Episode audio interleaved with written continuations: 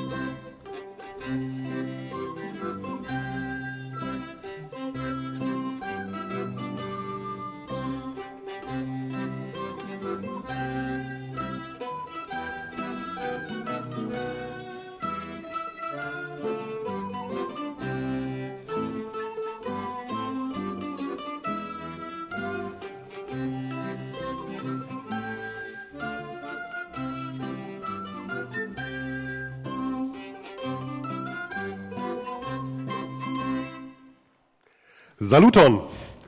Einen schönen guten Tag und herzlich willkommen hier im Ratsgymnasium in der wunderschönen Aula. Das war die Esperanto-Hymne und die wurde eingespielt vom Erfurter Stubenpfork-Ensemble bei Radio Frei. Das war gar nicht so einfach für die, aber sie haben es geschafft. Ob die Diskussionsrunde, unsere kleine Plauderei heute einfach wird, das weiß ich nicht. Ich weiß nur, dass wir es mit dem Wetter ein bisschen übertrieben haben. Wir haben uns ja hier, die Esperanto-Leute, 1906 das letzte Mal getroffen oder war es äh, 1909? Ich weiß es nicht mehr genau. Da weiß ich auch nicht, wie das Wetter war, aber diesmal haben wir es etwas übertrieben. Ich hoffe, die Hitze macht Ihnen nichts aus.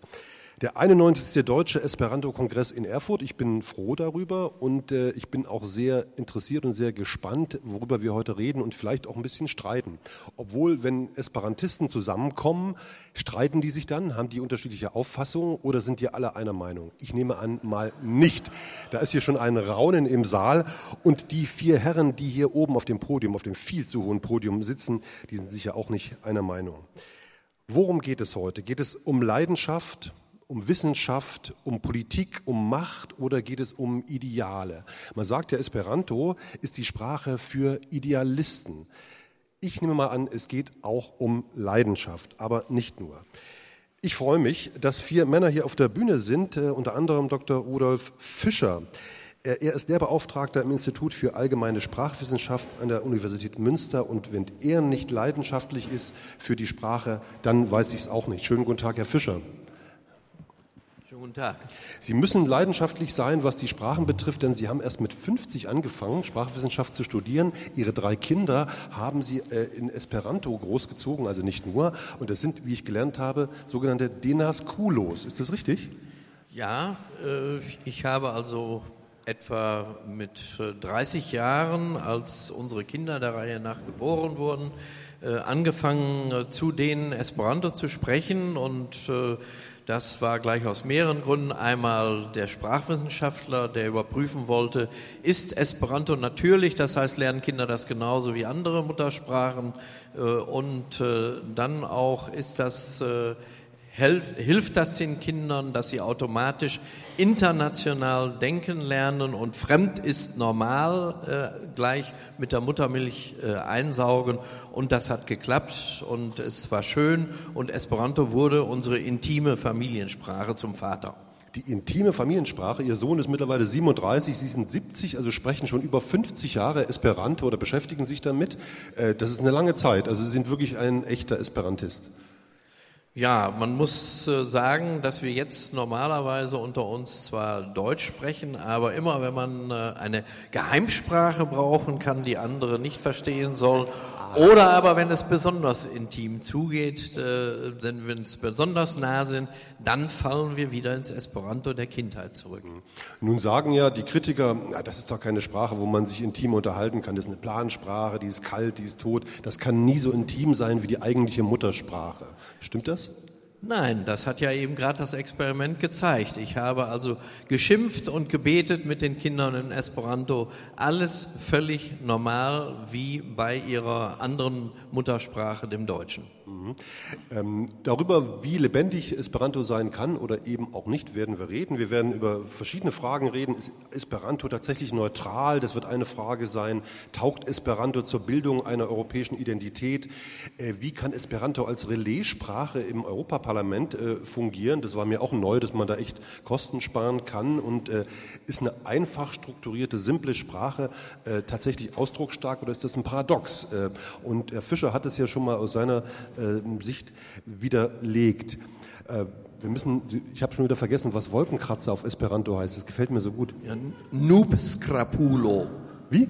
Noob Scrapulo. Schönes Wort, herrlich. Äh, wunderbar. Ich freue mich, dass wir Besuch aus den Niederlanden haben. Äh, Gerrit äh, Beverling ist zu Gast. Ich grüße Sie. Hallo.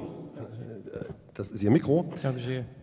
Sie sind äh, Vorsitzende vom Esperanto-Bund äh, Niederlande und haben ja so viele Übersetzungen gemacht. Also allein wenn ich das schon vorstellen würde, dann würde die Zeit gar nicht reichen.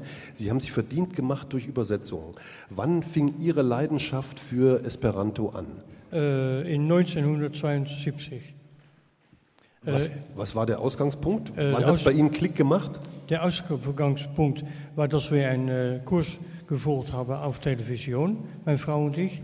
Und nachher war mein äh, Schwiegermutter, mijn Schwiegermutter, der hat äh, gesagt, lass wir an, nach Frankreich gehen, dort ist ein Esperanto-Kastell, dann kann man den ganzen Tag hören. Und da, da sind wir gegangen und ich habe mich sehr gut amüsiert. Ich habe gesprochen mit Leuten dort, ich habe Esperanto gehört und sehr viel Französisch. Ja, es, gibt, sehr, es gibt sehr viele Leute in Franz, äh, Esperanto, die auch Französisch sprechen. Das war Das kennen die Leute, glaube ich, auch nicht. Nur Leute kennen es nicht. Macht nichts. Ähm, also, ich habe sehr viel Französisch gehört, ich habe äh, Esperanto gehört, ich habe Esperanto Bücher gesehen, ich habe mit ungarische Frau gesprochen aus, ich glaube aus Budapest in das Kastell und die Frau kannte nur Hungarisch und Esperanto. Und ich konnte äh, einige Sprachen, die ich auf Universität gelernt hatte, und ich konnte mit ihr sprechen auf Esperanto. Und es war sehr gut. Da, also ich habe konstatiert, dass mit Esperanto sehr einfach wirklich zu sprechen ist. Kann man mit Esperanto Gefühle ausdrücken? Natürlich. Wenn man Frau, wenn meine Frau, das war vorher, das erste Mal in äh, Krankenhaus war, waar wir ein Baby bekommen werden. Das hat einige, einige Monate gedauert, Entschuldigung. Ja, es war einige Monate in, in, in zusammen. Und in die Zeit war meine Frau in einer gro großen Saal mit sechs anderen Frauen. Und man kann nicht privat miteinander praten, wenn anderen zuhören. Und meine Frau en ich hadden angefangen Esperanto zu sprechen miteinander. Und die anderen hadden het niet verstanden, dachten dat ze Türkisch waren oder sowas. Das war nicht, nicht, nicht schlimm für uns, macht nichts aus. Aber wir haben Esperanto gesprochen und wenn die Baby kam, habe ich absolut automatisch Esperanto gesprochen mit dem Baby. Die Baby war ein Vogel, der Esperanto sprach für mich. Also, Esperanto ist kreissaaltauglich, das habe ich jetzt auch noch gelernt. Ich freue mich, dass Dr. Detlef Blanke da ist. Hallo, Herr Blanke, schön, dass Sie da sind. Sie sind Dozent für Interlinguistik an der Humboldt-Universität zu Berlin. Und äh, Sie sind schon, sind schon lange, was, was das Esperanto betrifft, unterwegs, auch schon zu DDR-Zeiten. Ja. Äh, nun war es ja nicht selbstverständlich, äh, dass zu DDR-Zeiten Esperanto ähm, möglich war. Bis 1961 war das ein bisschen schwierig. Dann fing es auch in der DDR an? Ja, es ist richtig. Also momentan bin ich Rentner. Ich war Honorardozent für Interlinguistik an der Humboldt-Universität. Das ist richtig. Was die DDR betrifft, äh, Sie wissen, dass Esperanto in der Sowjetunion, auch in im Hitlerdeutschland natürlich verboten war. Und in der sowjetischen Besatzungszone wurde dann Esperanto zuerst durchaus gepflegt, aber 1948 hat man wohl mitbekommen, dass das nicht so äh, toll sei und 1949 wurde dann ein Dekret erlassen. Dort wurde die Organisierung von Esperanto-Gruppen, übrigens auch von IDO-Gruppen und anderen Plansprachen verboten.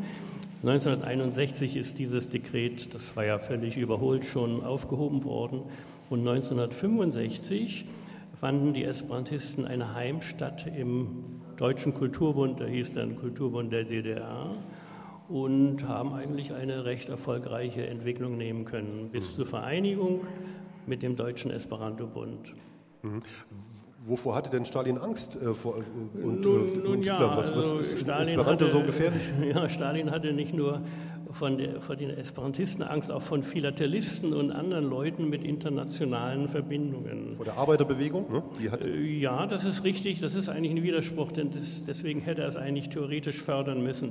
Mhm. Nur Sie müssen wissen, Stalin hatte eine eigene linguistische eine eigene linguistische Theorie. Stalin war der Meinung, dass nach dem Sieg des Kommunismus im Weltmaßstabe die Nationen sich einander annähern würden und die Sprachen nach und nach zu einer Weltsprache verschmelzen. Diese Auffassung hat er öfter propagiert und äh, diese Sache wurde falsch interpretiert, denn die Frage einer internationalen Sprache hat mit dieser spektakulären Sache des Verschmelzens von Sprachen gar nichts zu tun. Und dann gab es dann immer mal Funktionäre in der frühen DDR, die sagten, der Genosse Stalin hat schon alles gesagt. Also Esperanto ist kosmopolitisch und imperialistisch und solch ein Schwachsinn. Aber das haben wir dann später korrigieren können. Ja. Ähm, Konrad Grammelsbacher ist äh, zu äh, Gast hier nicht im Studio, obwohl er sonst normalerweise im Studio steht. Er ist ein Kollege und ähm, ich freue mich, dass er seit zehn Jahren regelmäßig eine Sendung macht bei äh, dem ersten freien Radio in Deutschland, nämlich Radio Dreieckland in Freiburg. Also die ersten, die freies Radio gemacht haben. Äh, die Esperanto-Sendung bei Radio Frei gibt es erst seit zwei Jahren immerhin. Aber ähm, du machst schon seit zehn Jahren regelmäßig Sendungen und machst seit 25 Jahren Radio. Freiburg hat ja, äh, wenn man so will, eine Esperanto-Geschichte, die schon länger währt, oder? Ja, die Freiburger Esperanto-Geschichte ist ein bisschen länger, denn es gibt ja nicht nur Esperanto, sondern es gab vorher schon mal Volapük. Und äh, Volapük hat sich erstmal etabliert, das heißt, hat sich ausgebreitet. Es war ja eine Zeit, in der man versucht hat, mit Sprachen eben die anderen Menschen zu erreichen. Und gleichzeitig hatte ja auch Samenhof Esperanto entwickelt. Und äh, ja, in Freiburg gab es natürlich hier Hans-Martin Schleier, der hat auch Volapük entwickelt.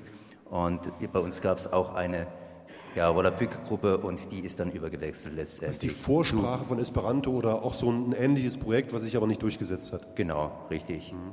Und deshalb ist Freiburg mit einer der ältesten Esperanto-Gruppen, zumindest hat es Traditionen, eine der zehn ältesten Esperanto-Gruppen der Welt.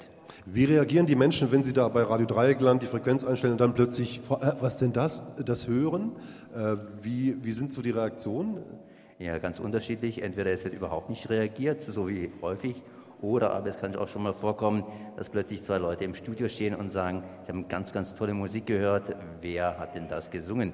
Und ich hatte damals eine Kassette aufgelegt von einer Italienerin, die hat tolle Musik gemacht, also ganz alte Musik, wie gesagt, Kassette. Und äh, ja, mhm. das war es dann auch schon.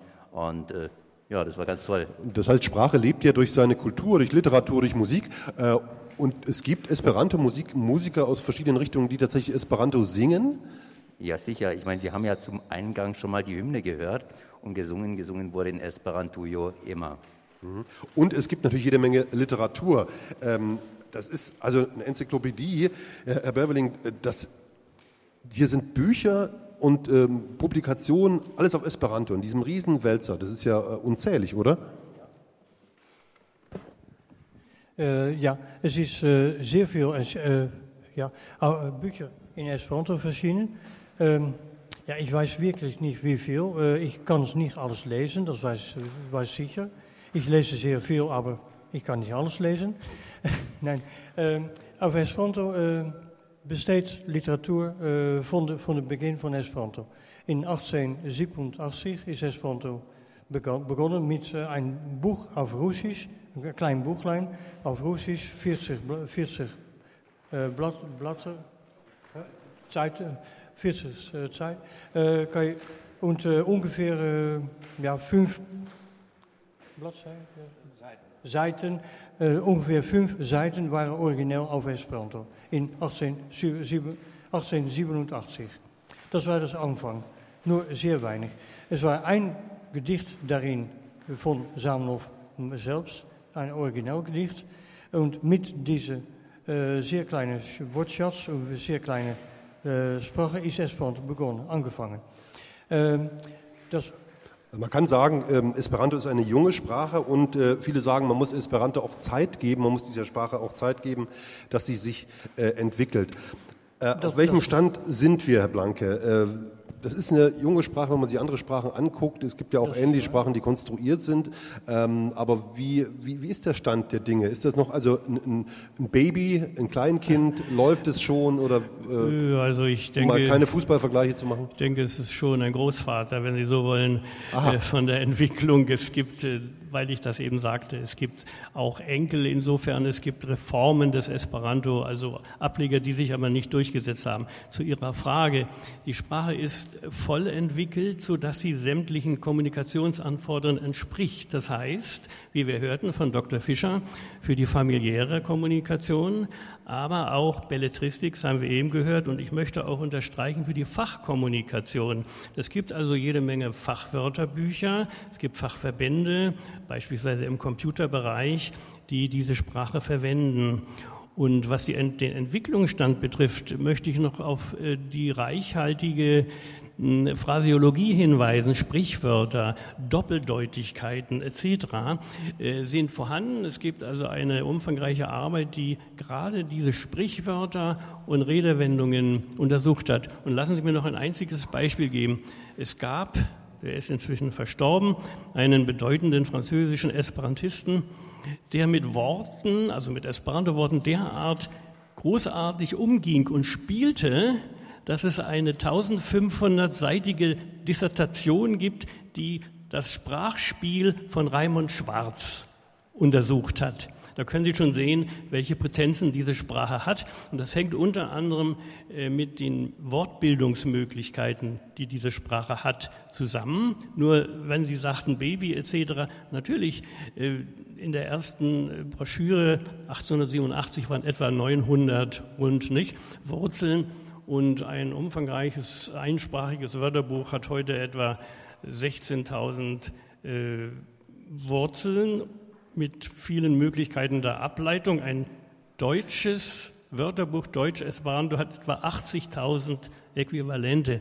Das heißt, man kann mit der Sprache sehr viel machen. Man kann mehr machen, als man verkraften kann. Man könnte, könnte ich jetzt auch äh, sagen, was nützt das alles, wenn es nicht so viele Leute sprechen? Sagen jetzt die Kritiker, sagen, naja, das ist so eine Nische, das sind die Experten, ja. die Spinner, die sich damit beschäftigen. Und klar kann man Gefühle ausdrücken und so weiter. Ja. Aber wenn es nur so wenige sind, uns nicht akzeptiert ist, was ja. bringt es dann alles? Ja, das, das ist eine sehr interessante Frage. Äh, denn häufig wird ja gesagt, Esperanto hat sich nicht durchgesetzt. Da sage ich immer Ja und Nein. Es hat sich nicht durchgesetzt, wenn man an die Ideale von Samenhof denkt. Die Sprache für alle, friedensstiftend etc. Es hat sich aber durchgesetzt, weil es die Konkurrenz zu vielen anderen Versuchen bestanden hat. Und was die Sprachgemeinschaft betrifft, sie reicht völlig aus, dass die Sprache eine kontinuierliche Entwicklung nimmt. Sie sagen, die Gemeinschaft genügt. Also ja. der, die Community, die Gemeinschaft ist ausreichend, dass eine Sprache entwickelt sich ja nur, wenn sie gesprochen so wird ist es, Menschen. Genau. Ja, ähm, ja. Und die ist groß genug, sagen Sie. Die ist groß genug. Natürlich dürfte sie noch größer werden, aber ich will Ihnen ein anderes Beispiel geben. Ein berühmtes äh, Projekt, ein Ableger des Esperanto Ido, hat äh, keine Möglichkeiten der Entwicklung in dem Maße mehr. Es fehlen Intellektuelle, es fehlen Veröffentlichungen, es gibt keine Belletristik, es gibt keine Fachmaterialien. Das heißt also, Esperanto ist hier im Vergleich zu anderen Plansprachen, hat er sich durchgesetzt. Und es beweist, dass es möglich ist, dass ein Mensch eine Sprache skizziert und die Sprachgemeinschaft entwickelt sie dann. Man muss immer sagen, Samenhof hat ja nicht Esperanto erfunden. Hm. Samenhof hat Esperanto begründet. Und die Leute, die diese Sprache dann verwenden, die haben die Sprache entwickelt. Sie leben die Sprache. Auf Jetzt muss ich Fall. trotzdem noch mal ein bisschen Sand in das Getriebe reinstreuen, äh, denn weil mich natürlich Ihre Reaktion der vier Herren interessiert. Also der, wenn ich den Namen jetzt sage, werden gleich alle wahrscheinlich das Gesicht verziehen. Äh, der Journalist und Sprachkritiker Wolf Schneider, der übrigens in Erfurt geboren ist, ne? äh, der sagt, dieser Sprache fehlt es an Wärme und er fehlt es an Macht. Also sie durchzusetzen. Sie hätte keine Aura und keine Tiefe. Und der härteste Vorwurf, ich finde, er ist eben eurozentristisch. Ähm, gehen wir mal, also fangen wir mal bei der Wärme und äh, bei der Tiefe und bei der Aura an. Ähm, also da ähm, hat äh, ja Herr Fischer schon mal gesagt, das stimmt nicht. Das ist, äh, haben Sie für sich ganz persönlich das Gegenteil bewiesen? Ja, bei solchen äh, Behauptungen fragt man sich, woher weiß der Herr Schneider das denn? Kann, kennt er Esperanto? Hat er das mal irgendwie gelernt oder angewendet oder sonst irgendwie? Sonst ist es ja einfach ins Blaue hinein behauptet, was also in der Wissenschaft ja nun völlig disqualifiziert. Und umgekehrt haben wir doch die äh, Erfahrung, wir sprechen äh, untereinander. Ich habe mit den kind, meinen Kindern gesprochen. Inzwischen äh, habe ich zwei Enkel mit sechs und äh, vier Jahren. Und da ist es jetzt die Großvatersprache. Und da gibt es einfach nichts Schöneres, als äh, wenn äh, Sie sagen, ja, äh, ich habe eine Muttersprache und mein Vater ist Slowake, da habe ich eine Vatersprache und ich habe auch noch eine Großvatersprache. Und deswegen liebe ich sie alle in diesen Sprachen. Also Esperanto kann tatsächlich, Herr Kammersbacher, Aura und Tiefe haben. Wie äh, würden Sie jemand, der das äh, Ihnen an den Latz wirft, äh, äh, dass, er, dass er das nicht hat, was würden Sie dem sagen? Ja, ich würde erstmal sagen, das Wort lautet kann. Man muss natürlich davon ausgehen, mit welchem Esperantisten man da spricht. Es gibt ja auch den guten Bonantagon-Esperantisten, beziehungsweise denjenigen, der seit langem kein Esperanto mehr spricht oder erst seit kurzem gelernt hat und dann ein bisschen fanatisch versucht, andere Leute davon zu überzeugen. Und da kann es natürlich schon passieren, dass es an Wärme oder an sonstigem einfach fehlt. Also kann man nicht pauschal sagen, die Frage, wie sich äh, Sprache entwickelt und wie jemand sie spricht. Herr Fischer, Sie nehmen sich das Mikro. Ja, also ich habe Herrn Schneider mal geschrieben vor einiger Zeit, weil in einigen seiner Bücher einfach falsche Informationen vorhanden sind. Er hat äh, mir nicht die Ehre erwiesen zu antworten. Äh, es ist natürlich häufig so, dass Linguisten und Philologen, die sich nicht mit der Frage befasst haben, ein schnelles Urteil zur Hand haben. Äh, Das muss man psychologisch untersuchen, womit das zusammenhängt. Aber was die Wärme etc. betrifft, das hängt, wie, schon, wie Sie schon gesagt haben, von, von dem Niveau ab, was ich erreicht habe mit der Sprache und auch äh, von meinem Partner, mit dem ich sehr intim und so weiter diskutieren möchte. Nicht? Also äh, es, ist, es sind Vorurteile vorhanden, die allerdings nach und nach ablassen, abnehmen. Man kann feststellen, dass immer mehr vernünftige Dinge veröffentlicht werden. Wie sieht es mit dem Vorwurf aus, äh, Esperanto sei eurozentristisch? Und ähm, also Herr Schneider sagt ja auch, die Auswahl der Vokabeln äh, sind aus dem slawischen, westeuropäischen Sprachen angelehnt, es fehlen die asiatischen Sprachen und so weiter. Äh, ist das ähm, ein, ein Problem, dass man sagen, das ist so Ja. in Europa entstanden und ist deswegen möglicherweise eurozentristisch? Da habe ich eine hübsche Anekdote.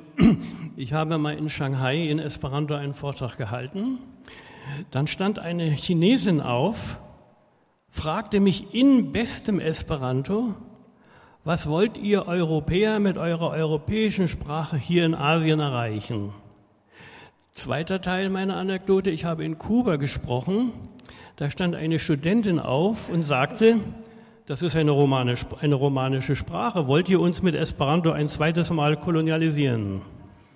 Und meine Antwort zu beiden ist, die Geschichte hat eine Richtung genommen. Und diese Richtung heißt, dass das romanische Element international verbreitet wurde. Wenn die Geschichte anders gelaufen wäre und Genghis Khan sich in Europa festgesetzt hätte, dann würde das, was wir als international bezeichnen, asiatisch sein. Also wir können die Geschichte nicht umdrehen und das romanische Element ist international sehr verbreitet und das wird eigentlich auch von den Chinesen akzeptiert, die natürlich größere Schwierigkeiten haben, Französisch, Englisch, von Deutsch will ich gar nicht reden, zu erlernen. Nicht nur die. Herr Fischer, ähm, es wird immer gesagt, Esperanto ist neutral. Ist Esperanto tatsächlich neutral? Gibt es Neutralität? Ähm, ist Esperanto neutral? Also die Neutralität definiert als mit gleichem Abstand zu allen Sprachen der Welt ist eine reine Fiktion. Sowas kann es nicht mal theoretisch geben. Und das ist auch wissenschaftlich schon äh, in Bezug äh, auf äh, den Lautevorrat längst nachgewiesen. Also braucht man sich mit dieser Definition nicht weiter zu beschäftigen. Es ist also klar, dass je nachdem, welche Muttersprache ich habe, ich mehr oder weniger Aufwand treiben muss, um Esperanto zu lernen. Das gilt aber auch ebenso für den Bildungsgrad, also für mein, meine Herkunft, meine soziale Herkunft und so weiter. Und äh, ich treffe auch dann äh, genug Asiaten, die sagen, ja, das ist richtig, äußerlich ist das Esperanto vom Wortschatz her und so weiter europäisch geprägt. Aber wenn wir uns international weltweit verständigen wollen, dann ist die indogermanische Sprachfamilie eben die größte, am weitesten verbreitete. Und von allen denen, die wir dann lernen müssten, ist Esperanto weitaus für uns die leichteste und deswegen einfach der beste Kompromiss weltweit. Jede Sprache ist Konvention, ist Kompromiss und so ist das äh, beim Esperanto natürlich auch. Und es kommt noch hinzu vom Sprachtyp her, wie die Wörter gebildet werden, äh, ist Esperanto nicht mal vom europäischen Typ, sondern kommt eher den isolierenden Sprachen äh, entgegen, dadurch, dass die Wortstämme nicht verändert werden, wie im Deutschen Binden, Band, gebunden, wo also der Vokal äh, variiert wird. Im Esperanto bleibt der Stamm unverändert erhalten und die einzelnen Wortbestandteile in ihrer Bedeutung werden hintereinander gehängt, wie in äh, isolierenden Sprachen, also wie Chinesisch, Indonesisch äh, und so weiter. Und von daher kann man nicht einfach sagen, Esperanto ist nur europäisch. Es hat auch Eigenschaften, die nicht europäisch, aber eben auch außereuropäisch sind. Und das muss man auch einfach wissen. Herr Berveling äh, schaut gerade in der fetten Enzyklopädie. Was haben Sie da gefunden? Äh, ich äh, finde hier Mao Zedong. Mao Zedong ist geboren in 1963. Er ist Chinees, Chinese. Uh, war uh, secondary school teacher. Oef, Jetzt äh, wird es wirklich äh, schwierig, äh, Englisch und Deutsch zugleich. Aber Sie haben sie gefunden und... Ja, äh, Mao Zedong ist ein Chinese, der sehr berühmt ist in Esperanto mit seinen Gedichten. Ist, er, er, er, hat sehr gute Gedichte geschrieben, ein großes, dick Poem, ja, Poemlibel, äh, ja, Gedichtenbuch. Und äh, die Woche, vor ich äh, nach Deutschland gegangen bin, habe ich auf Internet gefunden, dass Herr Jus ein neu, neues Gedichtenbuch ausgegeben hat. Also, es gibt sehr äh, ja, Gedichten, ja, Dichter, nicht nur in, in, Europa, aber auch außer Europa. Wir bleiben trotzdem China ist sehr klares Vorbild für außer Europa. Das äh, kann man so sagen. Wir bleiben trotzdem mal bei Europa. Die Frage, die ich schon ähm, angedeutet habe, taugt Esperanto zur Bildung einer europäischen Identität?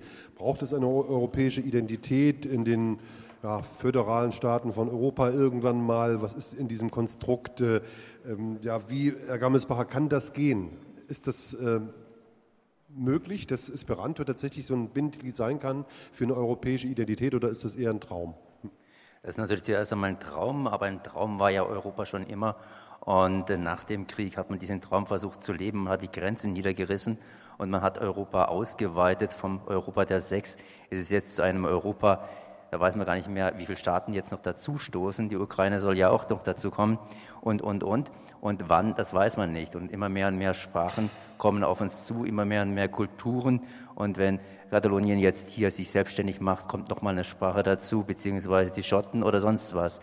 Das heißt, Europa steckt in einer Krise, in einer Dauerkrise und so eine Dauerkrise sollte man vielleicht überwinden, indem man sich mal fragt, was kann man Neues machen und da würde ein gemeinsames Bewusstsein auf jeden Fall uns helfen. Wir kennen es ja vielleicht vom Deutschen her. Martin Luther hat praktisch das Deutsche entwickelt, indem er hingegangen ist und gesagt hat, wir machen mal eine gemeinsame Bibel und die können alle lesen. Das heißt, man hat eine kulturelle, in dem Fall Glaubensgrundlage geschaffen und dadurch auch gleichzeitig das Deutsche mitentwickelt. Und damals sind praktisch die Schweizer und die Niederländer ausgestiegen nach einem größeren Krieg. Aber äh, hier ist das Deutsche eben auch erhalten geblieben. Und wenn wir jetzt gerade beim Krieg sind, wir sind ja hier 2014, vor 100 Jahren, hat es in Europa einen großen Krieg gegeben und sowas soll es halt nicht mehr geben. Und deshalb miteinander Dialog führen, statt Kriege führen. Ähm, ich habe ja äh, gelernt oder verstehe es noch nicht ganz. Dass man über Esperanto auch viel besser eine Sprache lernen kann. Also wenn man erst Esperanto lernt und dann eine andere Sprache lernt, dass das eigentlich einfacher ist. Ähm, das müssen Sie mir nochmal erklären, ähm, Herr Blanke, wieso das so ist. Also ich habe gelesen, in Ungarn haben Sie da ein Experiment gemacht.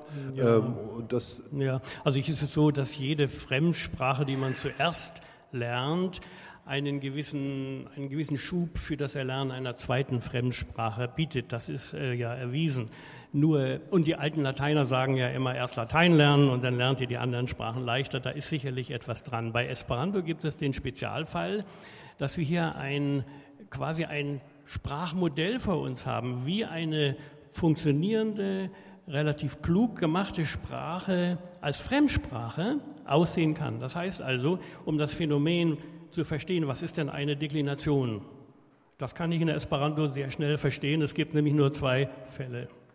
Das, das oft sehr schwierige Problem der, der Konjugation mit den vielen Ausnahmen ist in Esperanto kein Problem. Das heißt, der Schüler kann sich viel mehr auf die strukturellen Dinge beschränken, versteht die Grammatik schneller und kann sich dann dem Wortschatz mehr zuwenden. Und da, wie ich schon sagte, der Wortschatz vorwiegend romanisch ist, hat er einen guten Zugang zum Italienischen, Französischen, auch zum Englischen etc. Aber lassen mir noch eine Bemerkung zur Neutralität sagen. Ich habe etwas, und wir hatten hier diskutiert, eigentlich über die sprachliche Neutralität, aber die politische Neutralität ist wichtig. Sie sagten, Sie fragten, ob es eine Macht gibt, oder natürlich gibt es keine Armee, die Esperanto verbreitet. Äh, und das ist genau das, der Vorteil, auch für Europa. Die Sprache ist Aber es gibt doch die Kernsprachen in Europa, die ja, ja, gesprochen werden, die ja eigentlich die kleineren Nationen äh, diskriminieren könnte. So ist es, sagen? natürlich. Es gibt eine Untersuchung eines Ökonomen, dass die Rolle des Englischen Großbritannien derart übervorteilt, dass die Briten derart viel Geld sparen, weil sie eben nicht übersetzen müssen in dem Maße. Aber die Neutralität ist hier wichtig, die politische Neutralität. Es steht keine Macht, keine Weltmacht hinter dem Esperanto. Hinter dem Englischen stehen, stehen die USA und die Briten etc. Und die Ergebnisse haben wir ja. Die Kulturen der einzelnen Länder werden teilweise überfremdet durch häufig pseudokulturelle Dinge und natürlich auch rein sprachlich. Und hier wäre Esperanto als neutrale Sprache für viele akzeptabel. Meint das Brückensprache? Brückensprache, hm. ja soll nicht die anderen Sprachen äh, verdrängen, sondern als Lingua Franca. Also es geht nicht um Gleichmachung, äh, dass alle so das sprechen es. sollen, müssen, Nein. sondern es geht äh, die eigene kulturelle, die ethnische Sprache zu erhalten, aber Fall. als, als ja. Zweitsprache Esperanto als Brückensprache zu als haben. Als Brückensprache, als Lingua klingt, Franca. Genau. Klingt, klingt jetzt einfach, Herr Gammelsbacher, aber ist oft nicht einfach, oder? Ähm, doch, ich denke mal schon doch. Das heißt, wenn man Esperanto erlernt, dann hat man ja eine andere Sprache erlernt. Man kann noch weitere Sprachen und soll auch weitere Sprachen erlernen und kann vor allen Dingen seine eigene Sprache pflegen. Ich meine, der umgekehrte Fall ist meiner Ansicht nach schwieriger. Wir haben ja mal gestartet mit praktisch vier Sprachen in der Europäischen Union. Sagen wir mal Deutsch, die größte Sprache, Französisch, eine traditionelle Sprache, Italienisch, eine gut klingende Sprache und dann noch das kleine Niederländisch, das natürlich dazu kommt. Und äh, jetzt sind immer mehr und mehr Sprachen dabei. Und wer kann all diese Sprachen lernen? Ich glaube, das ist bedeutend schwieriger. Und wenn man vor allen Dingen perfekt Englisch lernen muss, muss, um eben wirtschaftlich, politisch beziehungsweise wissenschaftlich voranzukommen, dann pflegt man das auch und vernachlässigt natürlich seine eigene Muttersprache und lernt auch, auch nicht die Sprachen der kleinen anderen Völker, die drumherum sind, Dänisch zum Beispiel oder Polnisch. Und das ist, glaube ich, schwieriger auf Dauer. Das heißt, äh, wenn in allen Schulen in Europa Esperanto äh, gelehrt werden würde, wäre das einfacher, auch die Sprache der Nachbarn zu lernen. Äh, kann man das so einfach sagen? Genau, man kann es ganz einfach sagen, weil man in Ruhe die Sprachen des Nachbarn erlernen kann, weil man ja sicher ist, man hat eine Hauptsprache gelernt und kann sich damit dann auch hier in Europa verständigen und sich entsprechend ja, privat und überhaupt wirtschaftlich durchsetzen. Mhm. Ähm, bleiben wir mal bei, dieser, bei diesem Thema Relaissprache. Da gibt es ja eine enorme, äh, habe ich äh, gelesen, Kostenersparnis, äh, selbst im EU-Parlament. Äh, wenn das alles über Esperanto laufen würde, würde es äh, viele, ähm, vielleicht möglicherweise Übersetzungsfehler, Sachen, die sich abschleifen, nicht geben und es wäre viel preiswerter. Kann mir das jemand erklären von Ihnen, wieso das ist, Herr Fischer? Wie, wieso ist das preiswerter? Ja, man äh, kann also so ansetzen, Formal sollen ja alle Sprachen gleichberechtigt sein. Das heißt, im Prinzip versucht man für jede Sitzung so viel äh, Sprachkombination, so viel Dolmetscher für Sprachkombinationen äh, zusammenzubringen, äh, wie man eben an Kombinationen hat, wobei auch noch die Richtung der Übersetzung berücksichtigt werden muss. Und da das in den wenigsten Fällen der Fall ist, geht man über diese sogenannten Relaissprachen. Das heißt, es wird aus der jeweiligen Sprache in meinetwegen Englisch übersetzt und aus dem Englischen in die nächste Sprache äh, wieder hinein, sodass der äh, Endbenutzer, der jetzt noch nicht direkt Englisch kann, äh, zum Beispiel einen Witz erst mit einer Verzögerung von fünf Minuten äh, mitbekommt und der vielleicht äh, aus, auf eine ganz andere Art und Weise komisch ist als das Original, weil die Übersetzungsqualität bei jedem Schritt natürlich leidet. Das äh, alles ist im Esperanto natürlich im Prinzip genauso. Das muss man ganz klar sagen. Das heißt, es ist äh, das Modell im Kleinen im EU-Parlament. Wenn man da äh, Esperanto als Relais, als Brückensprache hätte, würde man nicht nur Geld sparen, es würde auch äh, tatsächlich authentischer rüberkommen und übersetzt werden. Kann man das Modell auf ganz Europa übertragen oder ist das also jetzt zu da zu wäre ich sehr vorsichtig. Da wäre ich sehr vorsichtig, ob das Esperanto da eine Qualitätsverbesserung bringen würde. Die Vorteile sind wohl mehr äh, eher darin zu sehen, wenn äh, das Esperanto als Relaissprache eingeführt ist, dann merken sehr schnell sehr viele, die eigentlich die zweite Übersetzung hören müssten, dass sie schon die erste ins Esperanto verstehen, so dass also ein viel mehr Leute eigentlich doch mit der ersten Übersetzung schon äh, bedient sind. Und äh, darin sehe ich also einen möglichen Vorteil äh, des Einsatzes äh, des Esperanto als Relaissprache. In Bezug auf die Qualität der Übersetzung, da gibt es nur so äh, schlachtlichtartige Betrachtungen, aber ich denke, da ist nichts wissenschaftlich genau abgesichert. Herr Fischer, das habe ich jetzt irgendwie äh, verstanden. Mir leuchtet es ein, warum hat sich das bis jetzt noch nicht durchgesetzt, dieses Modell, gerade in der Bildung, in den europäischen Schulen? Fehlt es da an politischem Willen, äh, an Durchsetzungsmacht, an Kraft? Wo sind da die Widerstände? Woran hakt es denn? Ja, das hakt wie bei allen guten Dingen daran, dass die Politiker von ihnen keine Ahnung haben und äh, dass sie äh, nur den Vorschlägen von irgendwelchen Referenten oder Gutachtern folgen, die im Falle des Esperanto wiederum keine Ahnung haben, weil einfach nicht äh, diejenigen gefragt werden, äh, die sich damit auskennen, äh, so wie wir, sondern da heißt es sogar im Gegenteil. Frag, frag bloß nicht die Esperanto-Sprechenden, ob Esperanto funktioniert. Die werden ja nicht sagen, dass das nicht ist, sondern wir brauchen Leute, die gar kein Esperanto können und keine Esperantisten sind. Denen kann man glauben, dass es nicht funktioniert. Also da wird es irgendwo komisch. Herr Blanke greift Denn wir sagen ja auch nicht, äh, äh, frag keinen Anglisten, ob Englisch funktioniert, sondern im Gegenteil. Wir sagen, frag gerade die, denn die müssen es ja wissen. Und genau dasselbe fordern wir natürlich auch für Esperanto. Herr, Herr Blanke greift das Mikro, das ist ja irgendwie paradox, komisch. Äh, haben Sie, äh, sehen Sie das ähnlich? Äh, Naja, ich habe da ein paar andere Auffassungen dazu.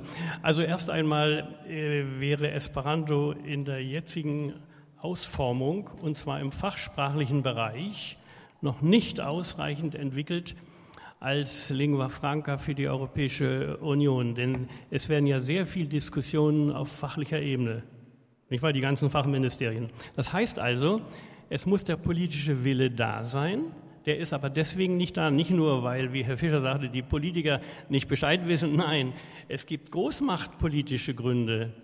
Das heißt also, die großen Mächte sind nicht bereit, die Position ihrer eigenen Sprachen in Frage zu stellen durch eine Lingua Franca, beispielsweise Esperanto. Das zweite Problem ist die Geostrategische Interessen, politische Interessen stehen dagegen. Absolut. Da stellen Sie sich mal vor, die Engländer oder die Amerikaner würden das unterstützen. Selbstverständlich nicht. Das heißt also, die politischen Rahmenbedingungen sind momentan nicht so, dass solch eine Idee eine Chance hat. Dann darf man nicht vergessen, wir haben zwei Weltkriege hinter uns. Es gab Revolutionen. Es gab eigentlich die ungünstigsten Bedingungen für diese Idee. Und dass Esperanto trotzdem vorankommt, ist eigentlich ein, ein Zeichen dafür, dass diese Idee sehr stark ist und immer wieder Anhänger findet. Was aber die Rolle in der Europäischen Union betrifft, äh, bin ich nicht der Meinung, dass man sagen kann, das wird nie klappen. Äh, Nur ich wäre nicht für eine Prognose zuständig.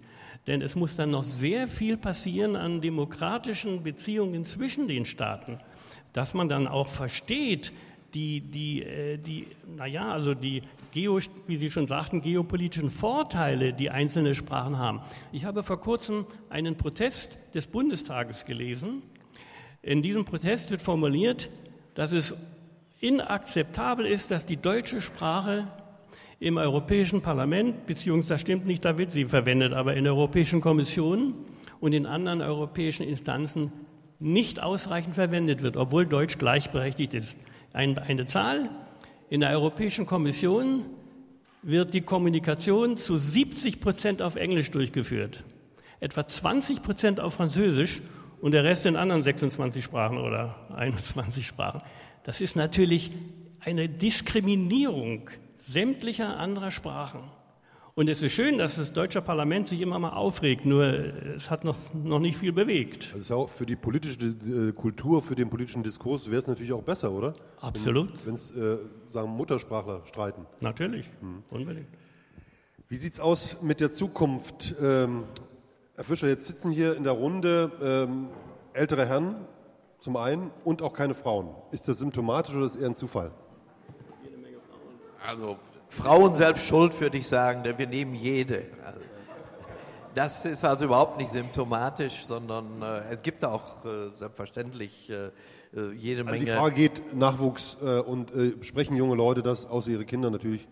Ja, also es, wir haben natürlich deutsche Esperanto-Jugend und ich meine allerdings persönlich eher zu beobachten, dass die Leute erst in späteren Jahren eher zu Esperanto kommen, nämlich wenn sozusagen der, der Platz im Leben gefunden ist, man hat äh, Beruf, Familie und so weiter und schaut sich da mal nach einem äh, interessanten Hobby um, was den Geist beansprucht, dass die Leute dann eher auf Esperanto stoßen und sagen, das wird besonders was für meinen Lebensabend werden.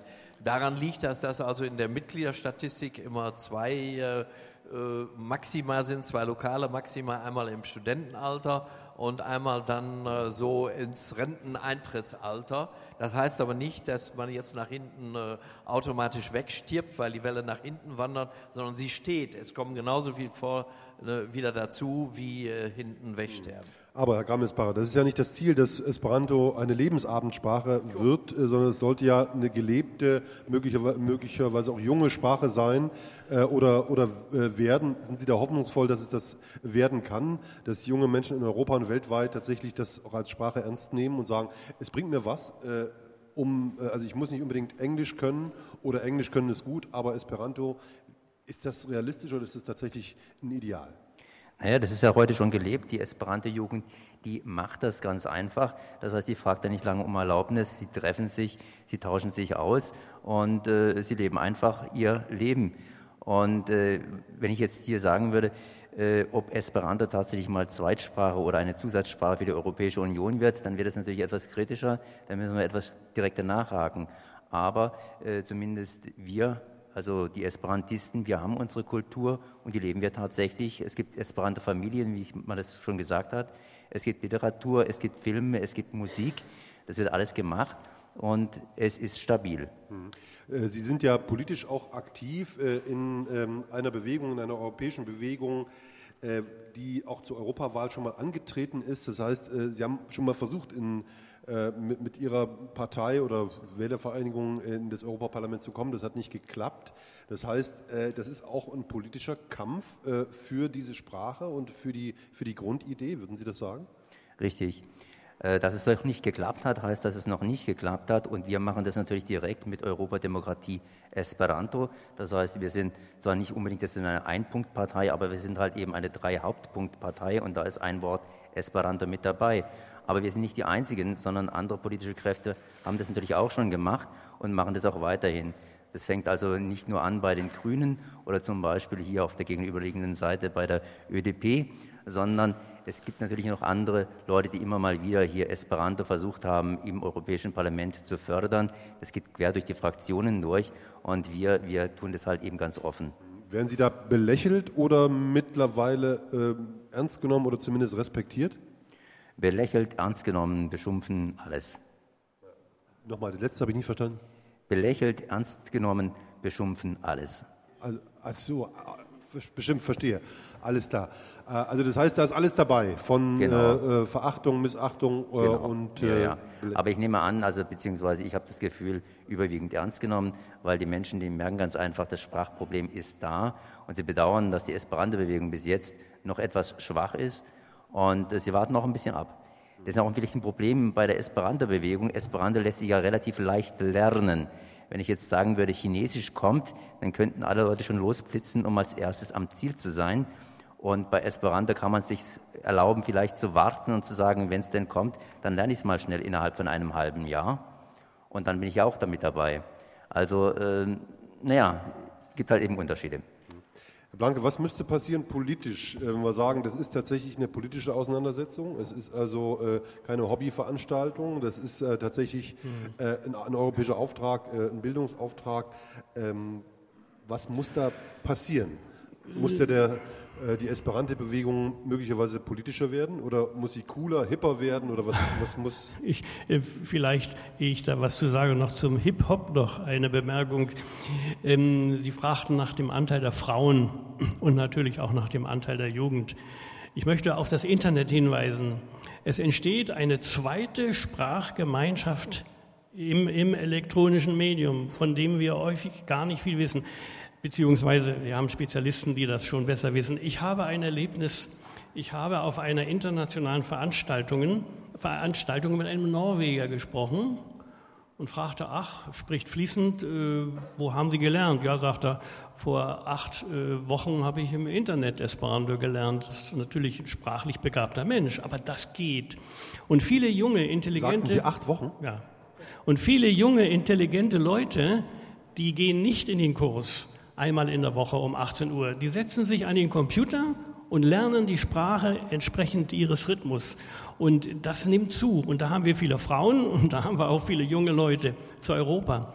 Ähm, es muss natürlich, wie auch schon gesagt wurde, die Information, dass die Sache funktioniert, verbreitet werden. Ich selber habe zweimal vor einem Europäischen Parlament gesprochen im Rahmen eines Kolloquiums und es wird sehr viel gemacht. Es, gibt, es gab eine Ausstellung im Haus der, im, im, Europäischen Parlament äh, im, auf dem Flur von Sean Orion, dem Iren, organisiert.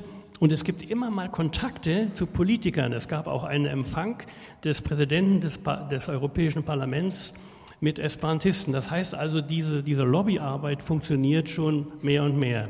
Jetzt das Politische. Mehr und mehr, aber noch nicht genug sagen. Ja, natürlich, aber das Bedürfnis ist entscheidend. Das heißt also, die Regierungschefs müssen nicht mehr einverstanden sein mit der Diskriminierung der verschiedenen Sprachen. Sie müssen das Problem begreifen, dass gleichberechtigte Kommunikation allen Sprachen und auch ihrer Politik nutzt.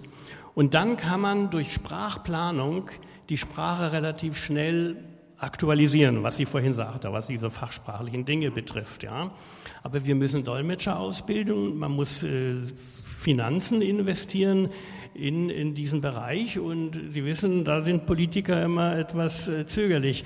Aber insgesamt denke ich, äh, wenn die Demokratisierungsprozesse zunehmen und der Druck, der Druck der einzelnen Sprachen zunimmt, die die Gleichberechtigung einfordern, kann es sein, dass man sagt, na, machen wir doch mal ein Experiment führen wir doch Esperanto vielleicht nicht gleich überall ein, aber in einem Bereich der Europäischen Union und dann beobachten wir mal, wie das funktioniert und dann kann man weitere Schritte festlegen. Also schrittweise, nicht von heute auf morgen, 12 Uhr wird Esperanto eingeführt. Das ist illusorisch. Herr Fischer, ist die Grundlage tatsächlich die Diskriminierung der Sprachen? Ist das eine, eine gute Grundlage für eine Argumentation und auch für einen politischen Kampf und für äh, das Durchsetzen, zumindest in, in Europa, als ernst genommene äh, Plansprache? Das ist sicherlich ein Ansatz, äh, auf den geachtet wird, weil äh, doch viele Europäer sich mit ihrer Muttersprache äh, diskriminiert fühlen und sie von Esperanto zumindest wissen, ja, das ist eine Sprache, die funktioniert. In der wären wir so weit, dass wir nicht mehr Ausländer und, und Einheimische haben, sondern uns auf gleicher Augenhöhe miteinander unterhalten können von daher wäre das sicherlich politisch äh, ein ganz richtiger und hoffnungsvoller Ansatz. Ich gehöre allerdings zu denjenigen, die äh, sich von den Politikern absolut gar nichts erhoffen und äh, deswegen auch bei der Diskussion der Taktik, soll man mehr von oben Esperanto versuchen durchzusetzen oder von unten, äh, ist bei mir der Schwerpunkt äh, ganz klar von unten.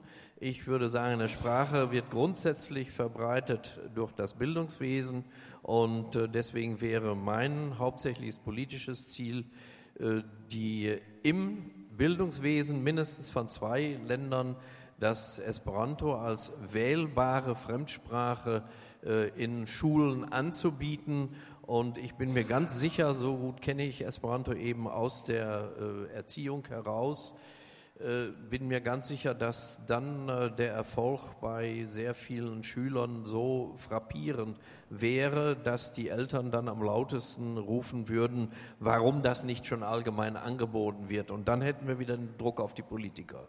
Herr Berveling äh, nickt und nimmt sich das äh, Mikro. Die Diskriminierung der Sprachen ist tatsächlich in Europa ein, ein Problem. Esperanto könnte helfen, sagen Sie auch? Ja, ja das glaube ich, das glaube ich sicher. Äh, aber ich, mein, ich verstand nicht richtig, was Sie gesagt haben mit dem Mikro. Sie sagte etwas, was ich nicht gut verstanden habe. Sie hatte etwas gesagt, was ich nicht gut verstanden hatte. Die Frage. Die, die, die Frage, ja, ähm, ob tatsächlich die Grundlage äh, für die Durchsetzung von Esperanto ja. die Diskriminierung der Sprachen sein könnte äh, in Europa, dass es also tatsächlich die, die Kernsprachen in Europa gibt und die anderen Sprachen spielen eine äh, untergeordnete Rolle und dass da Esperanto helfen könnte? Ich glaube, dass das wahr ist, ja. Ähm, Sehr viele Leute denken jetzt, dass man äh, Englisch für alles braucht und Englisch für alles gebrauchen kann. Ja. Und äh, ich bin sicher, dass das nicht wahr ist. Das habe ich auch erfahren. Ich bin Lehrer Lateinisch und Griechisch gewesen auf einem Gymnasium, oder sowas, in äh, Holland. Und wir sind einige Mal ähm, ja, mit, mit einer Gruppe von Lehrer, Lehrlingen und Lehrern nach Rom gefahren. Und äh, eine Lehrerin, die äh, Englisch äh, unterrichtet, die sagte, oh, ich, ich kann Englisch, ich red, red mich mit alles. Und sie hat ein, äh, wie sagt man das, Portemonnaie. Ja? Mm, Portemonnaie. Portemonnaie hat sie verloren in äh, Autobus oder sowas. Und sie ging äh, nach dem Politie, Polizeibüro und wollte sagen, ich habe Portemonnaie verloren. Aber ungefähr eine Stunde später kwam sie in ein Hotel. Äh, es war nicht äh, gelungen, die Polizei deutlich zu machen, was geschehen war. Und ich bin dahin gegangen. Ich habe es äh, simpel auf äh, Italienisch erzählt. erzählt. Das war, in, in fünf Minuten war es fertig für die, für die Versicherung. Der, Englisch funktioniert gut, aber absolut nicht in alles. Nicht immer. Ja. Jetzt haben wir fast eine Stunde gesprochen, bevor wir ähm, auch nochmal äh, vielleicht das Publikum, äh, das Fachpublikum mit einbeziehen, würde ich nochmal eine kleine Abschluss, Abschlussrunde machen für unsere kleine, feine Radio. Sendung. Ähm, und da fange ich natürlich mit dem Herrn Krammelsbacher an, der demnächst wieder seine Radiosendung macht und die, die wir jetzt hören, vielleicht sogar bei Radio Dreieckland in Freiburg ausgestrahlt wird. Ein herzliches Hallo an dieser Stelle. Äh, was sind Ihre Forderungen und was sind äh, die Dinge, die Sie hoffnungsvoll machen, dass Sie weiter leidenschaftlich, damit sind wir eingestiegen, an der Sprache Esperanto dranbleiben? Meine Forderungen sind, dass Esperanto einfach in der Europäischen Union mehr Anerkennung findet und ja, eben hier auch eingeführt wird. Das ist sozusagen ein Punkt, den ich als Fernziel habe und dafür arbeite ich und das geht Schrittchen für Schrittchen nach oben und ich sehe zum Beispiel an der Aktion, an den Aktionen in Frankreich, da ist der IDE in diesem Jahr wählbar gewesen, dass wir Erfolge haben, dass es weitergeht. Wir haben immer in weiteren Ländern IDE-Gruppen gründen können. Wir sind ja in Frankreich hier 2004 gestartet, sind in Deutschland 2009 wieder gestartet, sind in Ungarn aktiv, in Polen, in Bulgarien, haben unsere Unterstützergruppen in, ja, in Großbritannien auch, in Italien und in Spanien. Also das heißt, es weitet sich aus. Dankeschön, Konrad Krammelsbacher von Radio Dreieckland in Freiburg. Herr Detlef äh, Blanke, sind Sie hoffnungsvoll äh, für Esperanto äh, oder bleibt sozusagen die äh, Alterssprache, wie Herr Fischer gesagt hat, äh, dem sich nur die Älteren beschäftigen. Äh, die eine Frage und die andere Abschlussfrage, was muss passieren, damit es einen Ruck gibt? Also ich bin schon hoffnungsvoll und wie gesagt, ich kann nur wieder auf das Internet hinweisen, da tut sich enorm viel. Das ist Ihre Hoffnung, das Netz? Das ist schon Fakt. Also das ist schon Fakt. Ja. Aber was meine Hoffnung betrifft, ich bin da hoffnungsvoll, aber ich arbeite auch äh, im Rahmen einer Gesellschaft für Interlinguistik dafür, dass die Leute, die die Politiker beraten, das sind nämlich Linguisten, der Politiker, der einen Beschluss fassen will, fragt natürlich dann die Linguisten, sagt mal, das Esperanto funktioniert denn das, hat das Sinn? Und in dem Bereich äh, bemühen wir uns und nicht ganz ohne Erfolg, auch zu erreichen, dass immer mehr Linguisten verstehen, diese Sache funktioniert und hat eine mögliche Zukunft, wenn die politischen Dinge stimmen. Und insofern denke ich schon, man kann feststellen, dass äh, der Widerstand und auch die Vorurteile in der linguistischen Welt abnehmen. Das kann man direkt feststellen an den verschiedenen Veröffentlichungen. Also Herrn Schneider, der ist alt und den lassen wir mal in Ruhe, der hat Vorurteile, da kann man nichts mehr machen. Aber es gibt viele junge Linguisten, die sich positiv hier äußern und auch vorher lesen, worüber sie sich ausmehren, worüber sie sich ausdrücken. Ich sage immer, dass manche Leute urteilen, aber nicht die Zeit hatten, sich mit dem Thema zu befassen. Vor allen Dingen Journalisten. Dankeschön, Detlef Blanke. Ähm, Herr Gerrit Berveling, Sie sind nämlich an auch hoffnungsvoll. Sie glauben, also Sie sind ein Mann des Glaubens auf jeden Fall, aber es braucht ja mehr als Glauben. Was muss passieren, dass sich Esperanto tatsächlich durchsetzt? Äh, dass es tatsächlich sich, sich durchsetzt. Äh, simpel. Esperanto muss äh, geübt werden. Maar man soll Esperanto brauchen und äh, üben. Und ja, man, man soll schreiben in Esperanto, man soll äh, Bücher lesen Esperanto und so weiter und so weiter. Und ich selbst bin äh, sehr äh, beschäftigt mit einem großen, ja, großen Unternehmen. Dies ist das fünfte Buch von einer Serie von lateinischer Literatur auf Esperanto-Übersetzung. Und äh, in das fünfte Buch bin ich ungefähr angekommen am Jahre 300 nach Christus. Und ich wolle äh, ungefähr bis 200, nee, 2000 nach Christus durchgehen. Also ich muss noch ungefähr, äh, was sagt man, äh, acht äh, Teilen schreiben. Aber äh, hoffnungsvoll macht mich, dass Leute oft schreiben an mir, ist Nummer zoveel schon äh, erschienen oder noch nicht? Oder ist, äh, ist man haben Sie schon angefangen mit Nummer und so viel? Sehr oft Leute fragen danach, Jan Antau. Dankeschön, äh, Gerrit Berwilling, und äh, viel Erfolg äh, für die Übersetzungsarbeit. Da haben Sie ja schon einiges geleistet. Ähm, Herr Rudolf Fischer, wir haben äh, mit Ihnen begonnen. Wir ähm, gehen mit Ihnen in den Ausblick. Äh, also, Sie haben einen Beitrag geleistet, also drei Kinder, ähm, Esperanto. Also da, aber äh, was muss noch passieren, davon abgesehen?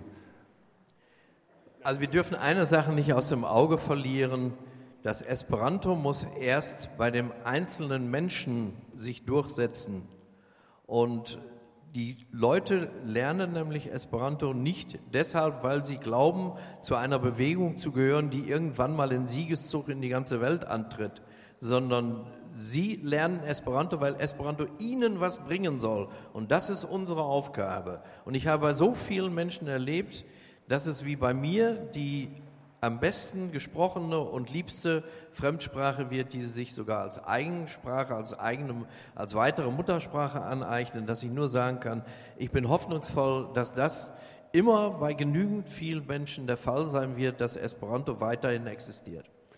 Danke, Rudolf Fischer. Danke Ihnen in die Runde. Danke für die Aufmerksamkeit. Danke schön fürs Zuhören.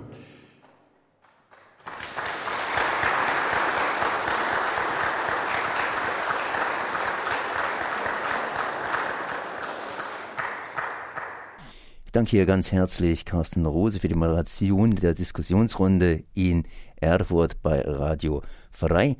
Ihr habt natürlich hier selbstverständlich Radio Dreigland gehört auf der 102,3 Megahertz aus Freiburg und verantwortlich für diese Sendung ist und war Konrad. Ciao.